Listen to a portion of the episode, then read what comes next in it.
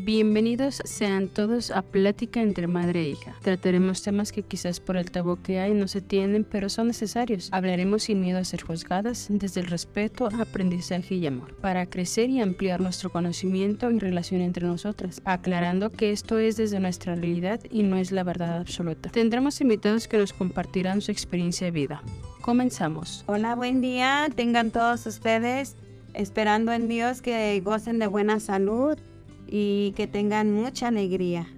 Los saludemos nuevamente con ustedes, Alma y Lucy, y esperamos que este episodio sea de su agrado. En esta ocasión vamos a hablar de lo que sabemos de la Semana Santa y qué hemos escuchado sobre ella, y por supuesto lo que avala nuestra doctrina. Comenzamos con una pregunta bien básica y ya de aquí vamos a partir. La pregunta es, ¿qué o cómo hemos vivido la Semana Santa? A ver, madre. Pues es una pregunta muy buena, pero para lo que ahora yo, yo puedo hacer es muy poco. Es un tiempo de vivir la pasión, muerte y resurrección del Señor, aunque de una manera representativa, porque la verdad, solo los que estuvieron presentes y que lo vivieron saben cómo fue en realidad. Nosotros sabemos según San Mateo, San Lucas y etcétera, etcétera. Pero a mí me toca creer o no creer en esa historia para que me ayude a, mi conversión porque hay representaciones muy bonitas, pero que me llevan a un recordar muy doloroso, ¿verdad? Todo eso de cómo murió Jesús, porque pues yo lo he visto en películas y he visto cómo es el día del Via Crucis y todo ese tipo de, de oficios se le llaman y pues son para mí son muy dolorosos porque recuerdo y, vagamente pues porque como les decía no estuve ahí. Entonces digo yo cómo sufrió el Señor por nosotras y nosotros todavía seguimos de mundanos pecadores. Pero bueno no vamos a juzgar a nadie. Pero ese es mi recordar doloroso. Pero si puedo iré a la celebración de estos oficios o de algunos porque todo eso me gusta, me gusta mucho, solamente que pues yo ya estoy grande de edad, en la oscuridad ya se me dificulta y luego como la mayoría son de noche, entonces pues sí, para andar sola, voy a tener que ver tus tiempos y ver tus participaciones para que pues tú me invites, ¿verdad? Y en lo que yo pueda ayudar. Obviamente tengo mi compromiso con el grupo donde ya estoy integrada nuevamente y pues ahí también tengo que participar y pues ya acompañarnos las dos, ¿verdad? En, lo que es otro momento de vivencia dolorosa, digo yo, porque es la pasión, muerte y resurrección de nuestro Señor. Pero pues si puedo, iré. Yo recuerdo cuando estaba chiquita, bueno, de niña, que no nos dejaba ni siquiera bañar y teníamos que hacer, que hacer, lavar, planchar lo que se necesitara de hacer. Lunes, martes y miércoles nos daban chanza, los papás y más el papá. Y ya para los siguientes días, en reflexión, ayuno, abstinencia de muchas cosas y, y no te dejaba ni bañar, les decía. Entonces, ¿pero qué pasaba ahí el sábado de gloria? Ya lo, lo vivíamos de una manera diferente. Pero fíjense en lo que se me hacía muy bonito. Es que era una austeridad completa en lo que era la comida porque comíamos, como quien dice, lo básico y casi así era muy austero lo que comíamos, frijolitos, tortillas, un huevito o algo así, y no tenías que comer hasta hartarte porque teníamos que vivir el ayuno y la abstinencia de, muchas cosas y eso era muy, muy bonito. Que se diga de los adultos, fíjate, porque los adultos vivían su austeridad y su abstinencia, su ayuno de una manera tal que te sorprendía. Yo decía, ay, ¿cómo es que no van a comer nada? Pues se van a morir de hambre, pero no. El vivir en un ayuno, el vivir en abstinencia no te mata. Y ahora con las dietas, ay, no voy a comer esto para adelgazar. Pues no, no era por dieta ni era por morirse o por alguna circunstancia de ¿no? Sino que era simple y sencillamente porque se lo ofrecían al Señor. Toda esa austeridad, todas esas cosas que hacía la gente, se lo ofrecían con mucho gusto al Señor porque Él se sacrificó, dio su vida por nosotros.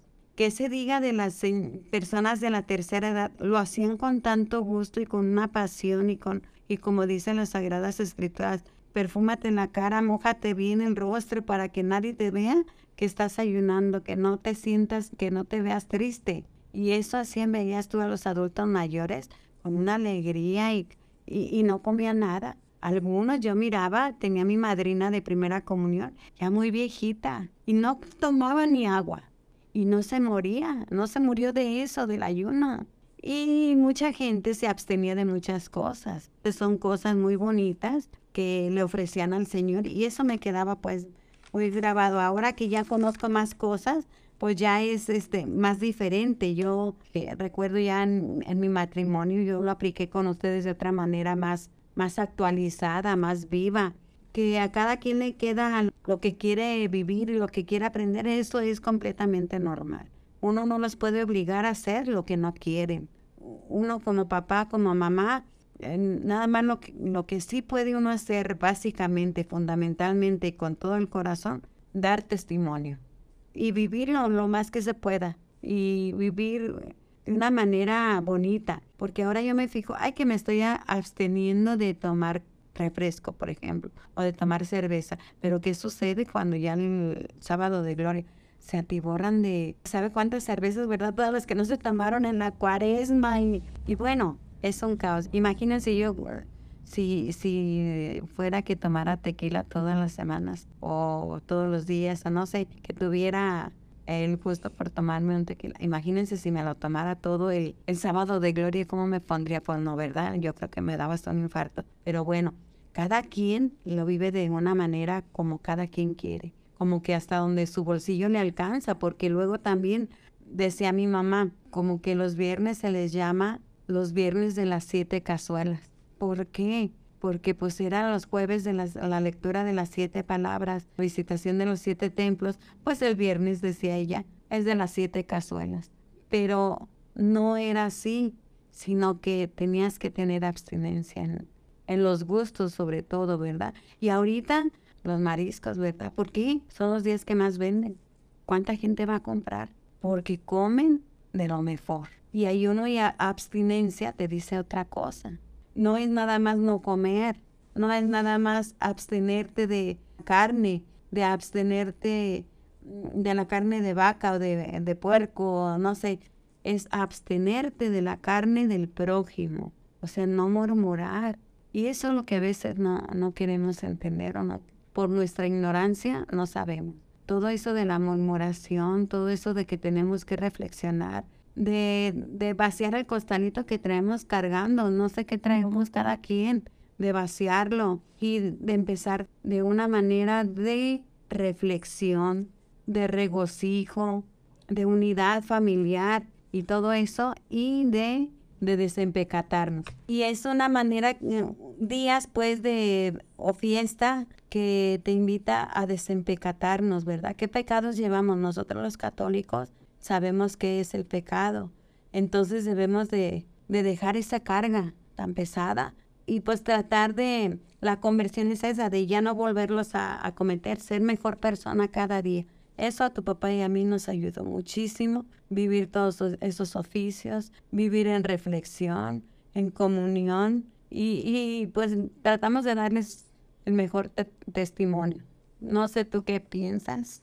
Pues sí, o sea, es eso que usted nos dice, pues o nos comparte, pero lo que yo también he vivido o recuerdo que se hace en este tiempo de Semana Santa son también las misiones. Yo me he ido de misiones con algunas congregaciones y es, eh, pues se va a servir a otras comunidades que lo necesiten, ¿no? Que no hay tanta gente pastoral o hacer misión también hecho aquí pues en la, en la comunidad donde estoy. Y fíjate que eso, eso de las misiones es algo muy bonito y muy interesante. Yo recuerdo en una ocasión que ya casados tu papá y yo pues prácticamente hace algunos años nos tocó ir de misiones y teníamos que caminar como una hora y media o dos horas tal vez, que me había caído un día antes y ya teníamos que empezar las, las pláticas de lo que íbamos a hacer. Y qué barbaridad, no podía yo caminar. Le dije, Señor, tú sabes el compromiso que tengo, ayúdame. Me amarré una venda en mi pie, en mi tobillo y vámonos. Ya después, cuando tuve chance, lo vivimos, esa misión fue una semana. Entonces, ya cuando tuve chance o tiempo, para ir al doctor. Me dijo el doctor, señora, yo no sé qué hizo o a qué santo le pidió. Dice, pero traía fractura abajo de su tobillo y le sanó. Dice, y esas son fracturas porque íbamos caminando y pisé una piedra y se me dobló mi pie. Entonces me dijo, esas fracturas son muy difíciles de que queden bien soldadas, si no es que con cirugía así solitas tardan y son muy difíciles de sanar bien. Y a usted le sanó perfectamente. ¿A quién le había rezado? Al mero patrón. Él fue el que me ayudó. Caminamos todos los días de toda esa semana y nada más con el puro vendaje. Y pudimos salir bien. No sé tú qué, qué quieras agregar más. Es un ejemplo vivo que tuvimos, pues. Pues de agregar mucho porque pues apenas iba empezando, pero eh, pues es válido la interrupción cuando uno se acuerda de algunos ejemplos.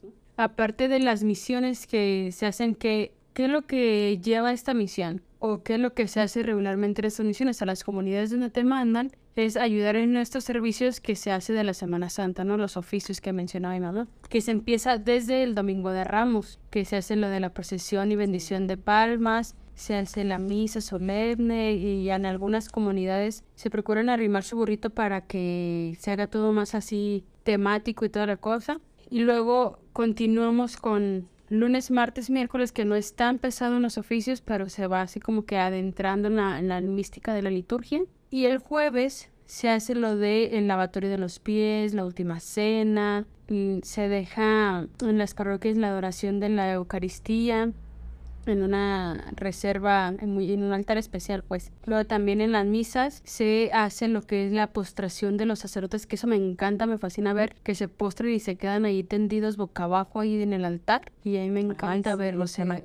la misa del jueves, que es con lo que se cierra la última misa y ya no hay misas hasta el sábado, es como que digo, O el sábado por la noche, ¿verdad? Hasta el sábado por la noche. Y luego también el jueves eh, se hace lo que es la visita que, que mencionaba usted de los siete templos. Luego se vende, es típico del jueves de, de, Semana Santa que venden empanadas en casi todos lados. Pues a ver si me pongo a hacer, ¿verdad? Porque están de cara. Y luego también se hace la bendición de los santos óleos, que se hace en una misa en catedral y que se, se dirige a todas las parroquias de todo, de toda la arquidiócesis, ¿no? Eso en cuanto al jueves, que es lo que yo recuerdo ahí, más o menos así. El viernes es cuando se hace el Via Crucis y muerte de Jesucristo. Se, se recuerda la muerte de nuestro Señor y hay un luto y se hace también por la noche, eh, después de la liturgia de la palabra, en la marcha del silencio. Después de la marcha del silencio también se hace el rezo de el rosario del pésame. El rosario del pésame. Y ese día pues no se celebran misas y se tapan todas las imágenes del templo y todo en color morado. O sea, el típico de estos días es el color morado, todo morado. Desde que iniciamos con la cuaresma, ¿no? Enero. Pero ¿por qué el morado? Porque hasta donde tengo yo es lo que se refleja el luto y el... El,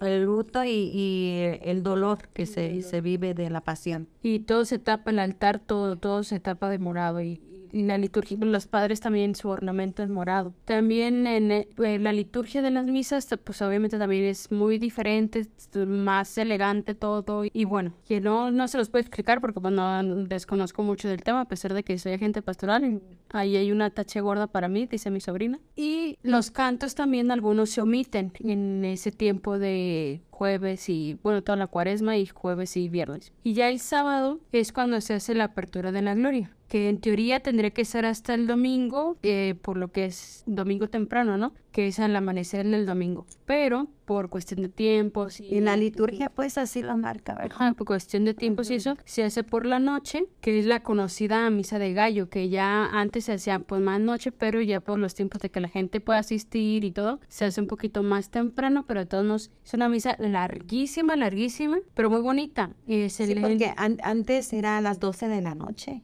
Sí, eh, sí. Pero se dejó de hacer. Ajá, por, por cuestión de tiempo, porque salías en la madrugada ya. Y se leen muchas lecturas y es cuando descubren las imágenes y se vuelve a cantar el Gloria. Y también en cuanto a la liturgia, pues obviamente también es otra liturgia muy diferente a la de que es cada domingo o entre semana. Y en la sociedad es cuando le dan las vacaciones a las escuelas de que dicen Semana Santa, que la verdad es que hay como que no entiendo mucho ese aspecto si se supone que quieren un estado laico y entonces sí agarran y aunque sean ateos quieren a fuerza sus vacaciones de Semana Santa, que obviamente por el ley federal del trabajo pues no está obligado en las empresas a dar las vacaciones, pero pues muchos las toman, ¿no? Que ahí es como que hay una controversia. Controversia, no es coherente lo que piden que sea un estado laico, pero bueno, no son temas ahorita para tocar. Pero no vamos a juzgar tampoco, ¿verdad? Que ya, ya es harina de otro costal, pero pues... Así es. Bueno, son temas políticos que no desconocemos todavía el 100, que eh,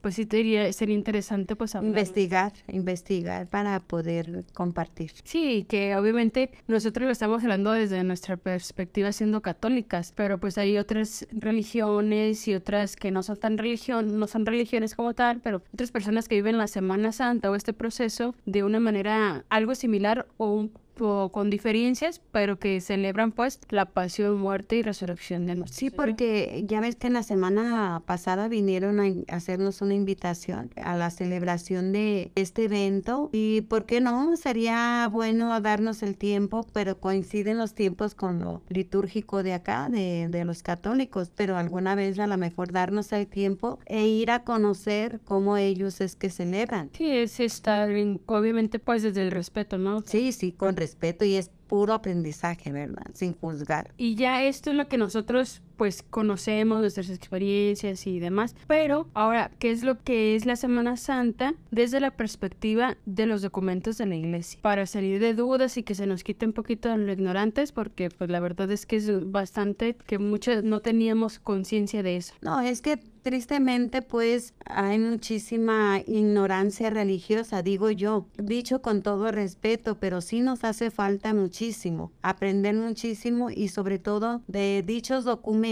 que no nos damos a la tarea de estudiarlos del pe a pa, como dicen. Entonces todo eso, a ver qué nos ayuda esto que investigaste para el día de hoy. Sí. Bien, la Semana Santa es aquella que procede a la gran fiesta de la resurrección, el domingo de Pascua. En ella se conmemora la pasión de Cristo y el evento que condujo a ella directamente. En latín se le llama Hebdomada Mayor, o mejor comúnmente Hebdomada Sacta. Ahí disculpen la pronunciación. Titulada también Haya Kai Magale Hebdomas, que es la Semana Santa Grande. De modo parecido en la mayor parte de los lenguajes modernos, el intervalo del tiempo entre el Domingo de Ramos y la Pascua se le conoce como Semana Santa. Antigüedad de la celebración de la Semana Santa. Del estudio atento de los evangelios, particularmente San Juan, se puede deducir fácilmente que ya en tiempos apostólicos se daba cierto énfasis al recuerdo de la última semana de la vida mortal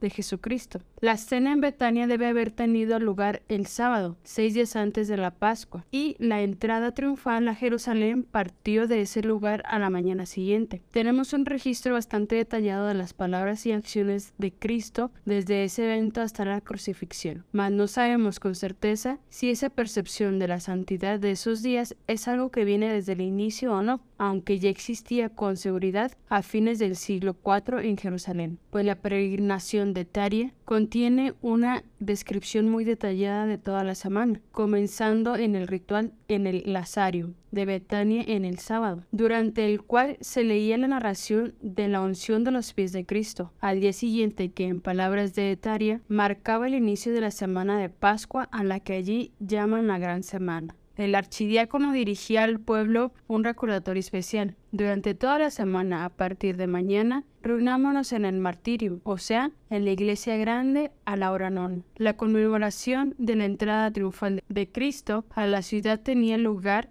esa misma tarde. Grandes multitudes, que incluían a niños muy pequeños para caminar, se congregaban en el Monte de los Olivos, donde cantaban himnos y antífonas y escuchaban lecturas para volver luego en procesión a Jerusalén, acompañando al obispo y llevando palmas y ramas de olivo delante de él. Mencionan ritos especiales, además del oficio diario, para cada uno de esos días. El jueves, ya entrada la tarde, se celebraba la liturgia. Todos comulgaban. Enseguida, la gente se dirigía al Monte de los Olivos a conmemorar con lecturas e himnos apropiados la agonía y el prendimiento de Cristo en el huerto.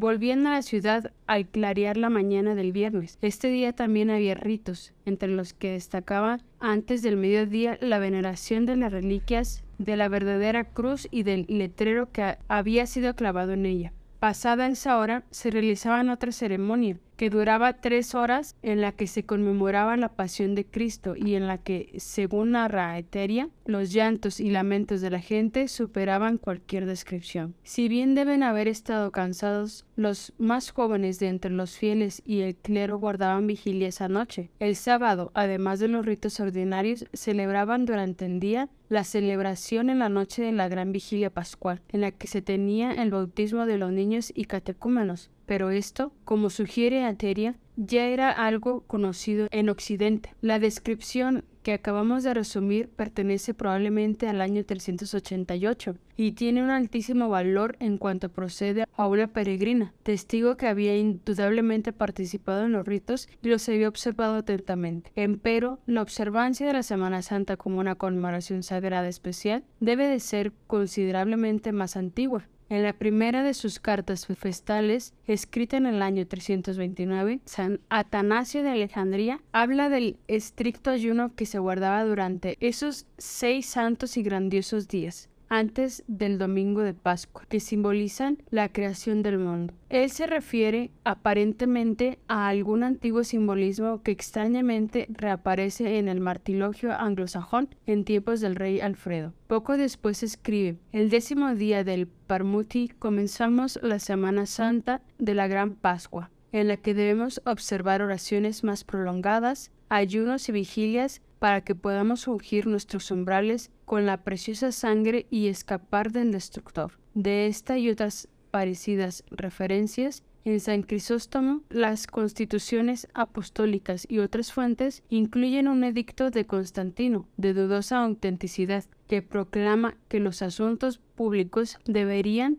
ser suspendidos durante la Semana Santa. Parece probable que ya para el fin del siglo IV después de Cristo se hubiese adoptado a lo ancho del mundo cristiano algún tipo de observancia de esos seis días a través de ayunos y oraciones. Es incluso muy probable que un ayuno de mayor severidad haya sido anterior a eso, puesto que Dionisio de Alejandría, alrededor del 260 después de Cristo, habla de algunas personas que pasaban los seis días sin probar alimento. Esa semana también se conocía con el nombre de la semana del ayuno seco, y algunas de sus costumbres quizás hayan sido influenciadas por una errónea etimología de la palabra pash, de uso común entre los griegos. La palabra pash procede realmente de una palabra hebrea, pesash, que significa paso, del ángel destructor. Pero los griegos pensaron que era igual pashein, que es padecer. Observancias especiales de la Semana Santa. Es indispensable para ubicar el resto del presente artículo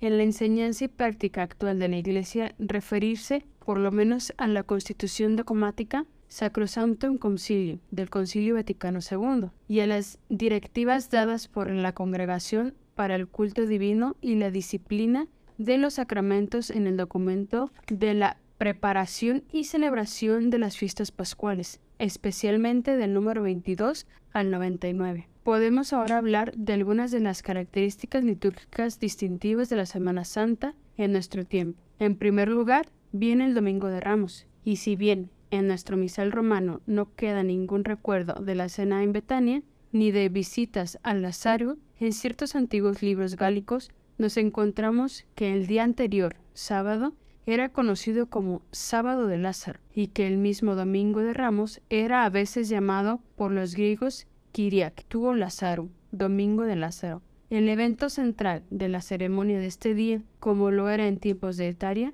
era la procesión de las palmas. Quizá la mención más antigua de esta procesión en Occidente es la que se encuentra en el Liber Ordinum, pero también hay huellas de parecidas celebraciones en Haldem y Veda, así como en el misal de Bobim y el sacramental gregoriano. Todos los rituales anteriores parecen suponer que las palmas se bendecían en un lugar aparte, algún promotorio o algún otro templo de la misma población, y que eran llevadas en procesión al templo principal, al que se entraba con cierta ceremonia y posteriormente se celebraba la misa solemne. Es muy probable, como bien señala el canónigo Caleb Worth, que este ritual encarnara un recuerdo vivo de la práctica descrita en etaria en Jerusalén. Gradualmente, sin embargo, en la Edad Media se comenzó la costumbre de construir una estación una distancia corta, quizás junto a la cruz atrial, que era adornada con relieves de ramas de siempre viva, un arbusto que así se llama, y de ahí proseguía la procesión a la iglesia. Las costumbres de cada localidad modificaban los detalles del ceremonial de esa procesión. Lo que sí parecía ser una característica constante era el canto del Gloria Laos, un himno probablemente compuesto para una ocasión semejante por Teodulfo de Orleans, cercano al 810 después de Cristo. Menos prevalente era la costumbre de portar al Santísimo Sacramento en un tabernáculo portátil. La más antigua mención de esta práctica se encuentra entre las costumbres recopiladas por el arzobispo Lafranc para los monjes de Christ's Church, Canterbury. En Alemania y otras regiones del continente europeo, el modo de recordar la entrada de Cristo consistía ocasionalmente en arrastrar un asno de madera sobre ruedas, palmicel, o en otros sitios en que el celebrante mismo montaba un asno. En Inglaterra y algunas partes de Francia, la veneración de la cruz atrial o la del santuario, manifestada con genuflexiones y postraciones, se convirtió en el elemento principal del rito. Otra costumbre, la de esparcir flores o ramos de sauce y tejo delante de la procesión mientras ésta avanzaba en el atrio. Terminó siendo malinterpretada con el curso de los años como un simple acto de respeto a los muertos. Es por ello que la práctica de florear las tumbas el Domingo de Ramos aún se conserva en muchas regiones de Inglaterra y Gales. En cuanto a la forma de bendecir las palmas, en el misal romano actual y en la mayoría de los libros anteriores, algo que se asemeja a un propio de la misa completo, introito, colecta, gradual, prefacio y otras oraciones. Quizá no sea del todo descabellado conjeturar que ello puede representar el esqueleto de una misa de consagración que antiguamente se decía en la estación de la que partía la procesión. Mas esta postura no cuenta con mucha evidencia positiva que la apoye y ha sido debatida. Es probable que originalmente las palmas únicamente se bendecían con vistas a la procesión, pero la última forma de bendición parece sugerir claramente que las palmas debían guardarse como sacramentales y portadas por los fieles. La única otra característica notable del actual Domingo de Ramos es la lectura del Evangelio de la Pasión, al igual que el Viernes Santo y el martes y miércoles de la Semana Santa, siempre que se celebra misa solemne. La pasión es cantada por tres diáconos que representa respectivamente al evangelista, que es el cronista, a Jesucristo y a los demás interlocutores, que es la sinagoga. Esta división de la pasión entre tres personajes es algo muy antiguo y frecuentemente se indica con letras rojas en el manuscrito del Evangelio. Uno de sus manuscritos en Durham, que contempla solo dos lectores, no puede ser de época posterior al siglo VIII. En tiempos más remotos, otras actividades rodeaban el Domingo de Ramos, entre las que destacan los escrutinios de los catecúmenos y cierta relajación de la penitencia, por lo que a veces se le llama dominica indulgentae, tinieblas o teneabre. El oficio divino y las misas celebradas durante la Semana Santa no refieren notablemente del oficio y misas de otras temporadas penitenciales, ni de las de la Semana de de pasión. Pero ha sido tradicional en todos los templos rezar los maitines y laudes a cierta hora de la tarde o noche del día anterior, de modo que pueda asistir la mayoría y número posible de fieles. El oficio en sí mismo es de un tipo muy primitivo en la que no se incluyen himnos y ciertas fórmulas suplementarias, pero el detalle exterior más notable del ritual parte del hermoso canto por el que las lamentaciones de Jeremías son proclamadas como lecturas. Es el de apagar gradualmente, mientras avanza el rito, las quince velas en el túmulo de las de tinieblas, o candelero triangular. Al fin del Benedictus de las laudes, solo queda encendida la vela superior, tipificando a Jesucristo, para ser retirada posteriormente y escondida tras el altar mientras se canta el miserere y se dice la colecta. Al concluir, luego de producirse un ruido muy fuerte que representa la convulsión de la naturaleza ante la muerte de Cristo, la vela se coloca de nuevo en el sitio y la comunidad se retira. A causa del oscurecimiento paulatino, esta ceremonia se ha conocido desde el siglo IX, o quizás antes como tenebre, que es tinieblas. Las tinieblas se entonan en la noche del miércoles, jueves y viernes, con antífonas y lecturas propias que varían cada día. El jueves santo, cuyo nombre en inglés es Maundy Thursday, derivado de la primera palabra mandatum del oficio del lavatorio de los pies, se conoce en las liturgias occidentales como Inquena Domini, en la Cena del Señor. Esta ceremonia constituye la parte central del día y es la más antigua de cuantas tenemos registradas explícitamente. San Agustín nos informa que ese día la misa y la comunión seguían a la cena y que en esa ocasión no se ayunaba para recibir la comunión. La concepción original de las fiestas sobrevive hasta el día de hoy, al menos en, el aspecto de que el clero no celebra misa individualmente, sino que se le pide que comulgue junto con la comunidad cristiana, como comensales ante la mesa.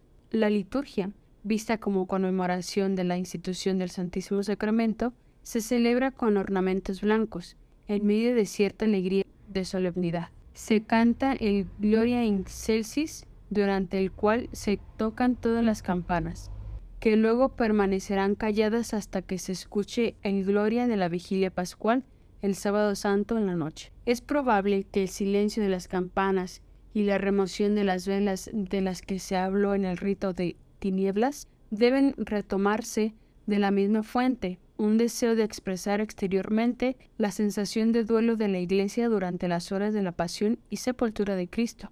La costumbre de guardar silencio durante esos tres días data por lo menos del siglo VIII, y en el mundo anglosajón se, les conocía como días quietos, pero la vinculación del comienzo de este silencio y el toque de las campanas durante el Gloria solo se hace visible en la Edad Media. En tiempos más recientes, la atención se centró en la reserva de una segunda hostia, consagrada en esa misa, para que sea consumida en la celebración de los presantificados el siguiente día. Dicha hostia se lleva en procesión solemne a un altar de reposo, adornado con flores y alumbrado con multitud de velas, mientras se canta el himno Pange Lingua Gloriosi Corporis Mysterium. En lo tocante a la consagración de hostias adicionales con objeto de guardarlas para la misa de los presantificados, se debe decir que esta costumbre es muy antigua, mientras que los rituales que hoy día se celebran minuciosamente ante el altar son de más reciente creación. Un honor parecido se tributaba durante el final de la Edad Media al sepulcro oriental, pero ahí el Santísimo Sacramento se guardaba más comúnmente desde el viernes al domingo, o por lo menos hasta el sábado en la noche, imitando el reposo del cuerpo de Cristo en la tumba. Para ello, el jueves se consagraba una tercera hostia, en el así llamado sacramental gelasiano, que probablemente representa las costumbres del siglo VII. Se señalan tres misas distintas para el jueves santo. Una de ellas estaba relacionada con el orden ritual de la reconciliación de los penitentes, que por muchas generaciones permaneció como un detalle notable de las ceremonias de ese día y aún se conserva en el Pontificalis Romano.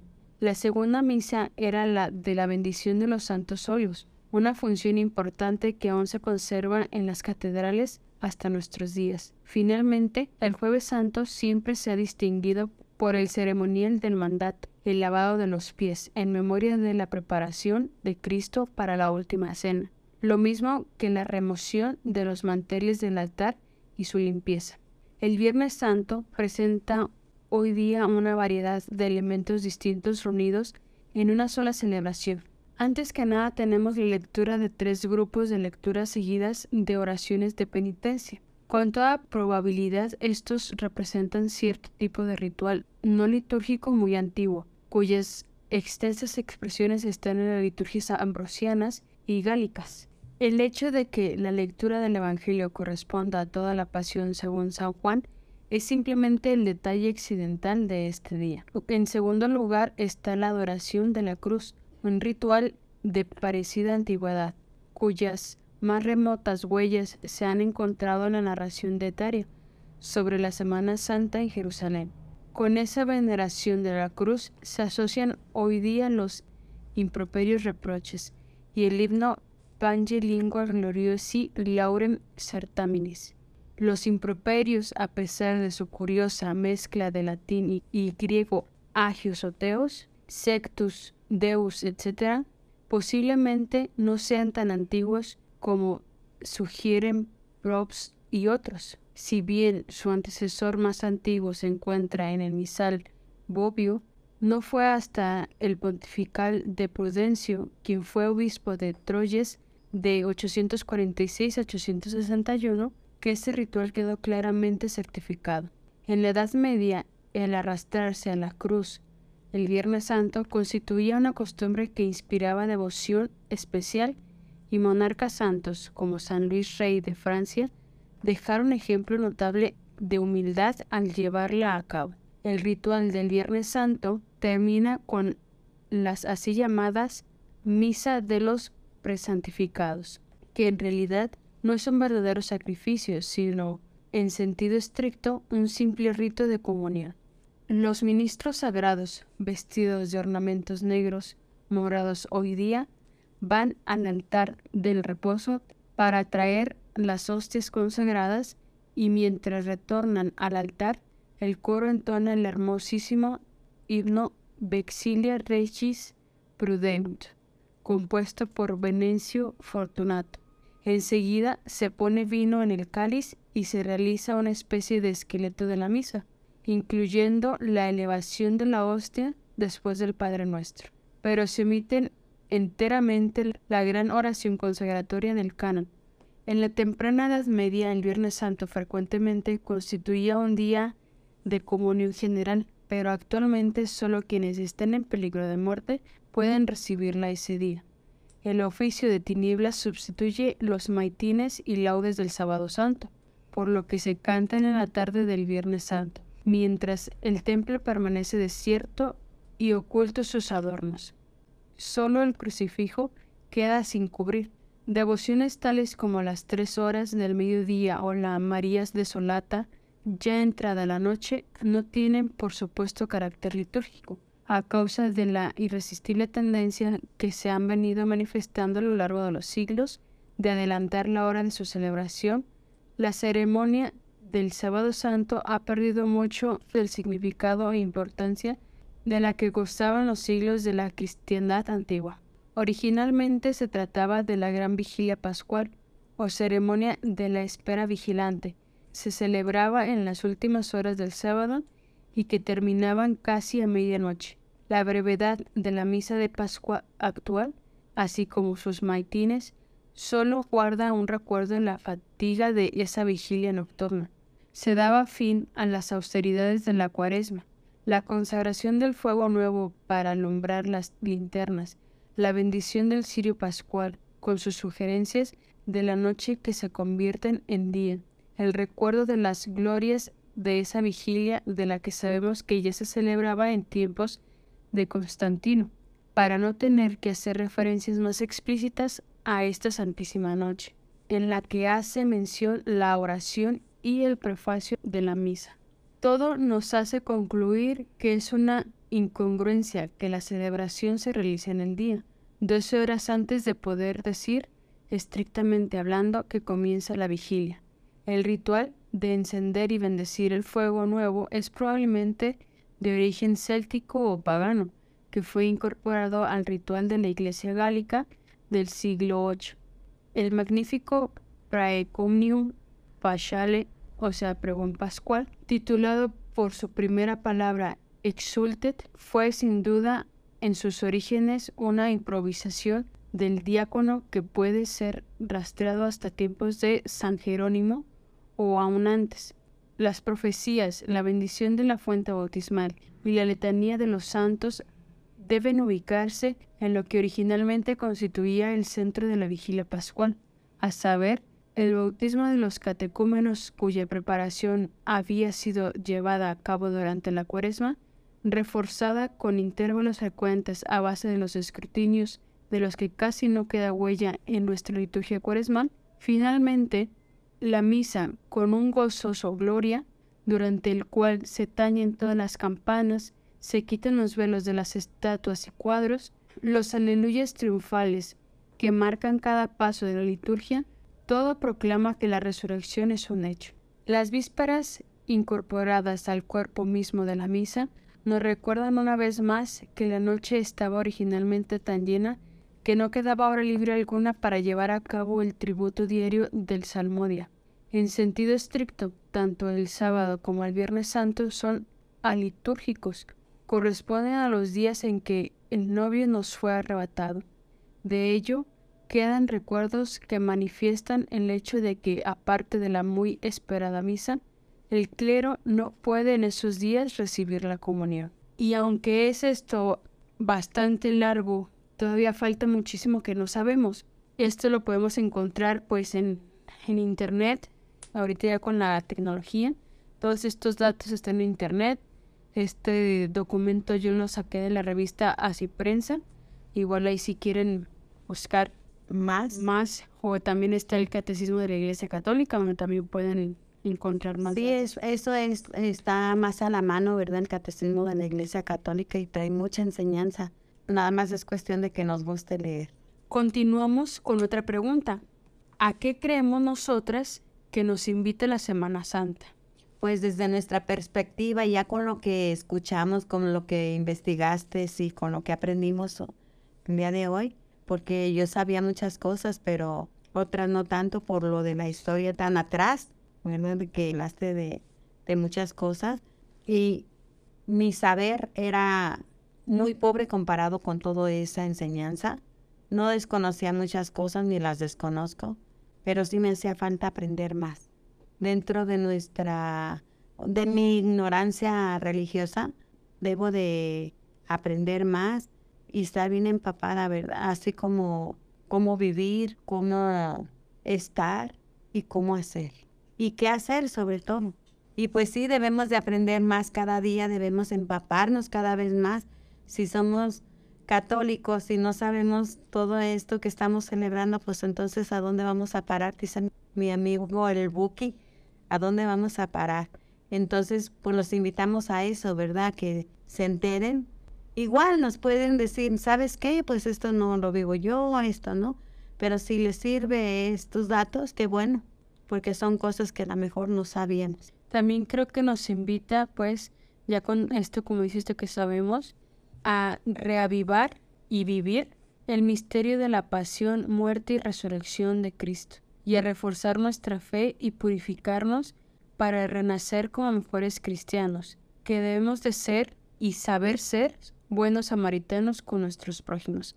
Creo que también eso es lo que nos hace la invitación. Sí, nos hace, obviamente nos hace esa invitación y ya con, con nuestra conciencia formada e informada, pues hay que vivirlo de otra manera, ¿verdad? Que, que sea una, un vivir, un estar dentro de esa celebración, dentro de esos oficios, de una manera más, más congruente.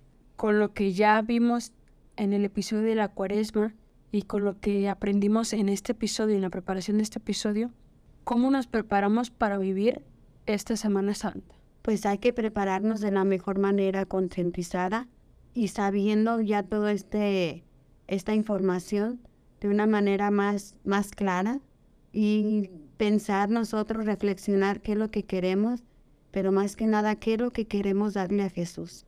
Él que dio su vida por nosotros y una muerte de cruz. ¿Qué le vamos a dar? ¿Qué Sí. le quieres dar? Obviamente, pues, el, haciendo el ayuno, abstinencia, haciendo oración, yendo a los ejercicios espirituales y si todavía no ha sido, pues, a hacerlos, ¿no? Asistiendo a misas, a los oficios de estos días, confesándonos para tener esa reconciliación y seguir trabajando nuestra conversión, que eso es a lo que también nos invita esta cuaresma y esta Semana Santa. Así es, definitivamente. Y ahora pues les dejamos una tareita. Les vamos a dejar una pregunta que quede al aire y cada quien contéstesela. Si lo quiere hacer también, qué bueno. Si lo quiere no hacer, también qué bueno. ¿De qué manera vas a vivir tú la Semana Santa? Seas o no seas católico. Hasta aquí el episodio de hoy y también les comentamos que es el fin de esta primera temporada. Les damos las gracias por este bonito recibimiento que nos dieron en este nuevo proyecto que lo hicimos con mucho cariño. Estén pendientes para la nueva temporada, vendremos mejoradas y renovadas, pero necesitamos un descanso para poder cumplir con nuestros compromisos como agentes de pastoral en la parroquia, porque como dicen, el que sirve a dos amos con alguno queda mal, y queremos darles contenido de calidad porque ustedes se lo merecen. Gracias a Dios, pues concluimos esta primera etapa, nuestra primera temporada, que creíamos y veíamos muy lejos. Y pues gracias también a ustedes. Y pues volveremos muy pronto con nuevos episodios. Les recordamos nuevamente en las redes sociales, Instagram, arroba plática entre madre y quien bajo e y quien bajo hija, Facebook, arroba plática entre madre e hija. Ahí nos pueden dejar un mensajito de temas que quieran que hablemos la siguiente temporada o de invitados que quisieran que tuviéramos para ir platicándolo con ellos o cualquier comentario que nos quieran hacer de retroalimentación, de que podemos mejorar en esta siguiente temporada.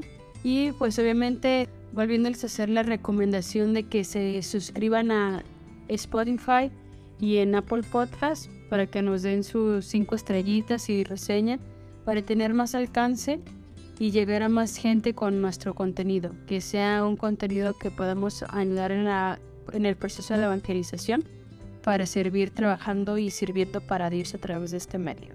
Y pues más que nada con nuestras vivencias personales, ¿verdad? Que nos ha ayudado muchísimo a salir adelante. Y también pues obviamente les recordamos, no, no porque la digamos el último, pero y no deja de ser importante, nuestra página web que es plática entre. Mi frase dice lo siguiente, con los años aprendí que desesperarme no me lleva a ningún lugar, que enojarme por lo que pasa a mi alrededor, por las culpas de terceros, solo me hacen perder la paz y deteriora mi salud. Con los años entendí que la paciencia es más que una herramienta, una llave que abre nuevos espacios, que me brinda un segundo extra en el reloj de mi sentido. Un respiro profundo para reflexionar mi siguiente paso. No ha sido fácil, pero fue necesario aprender a conocerme a mí misma antes de asumir el rol que debo llevar frente a los desafíos que la vida a diario pone en mi camino. Adiós. Gracias.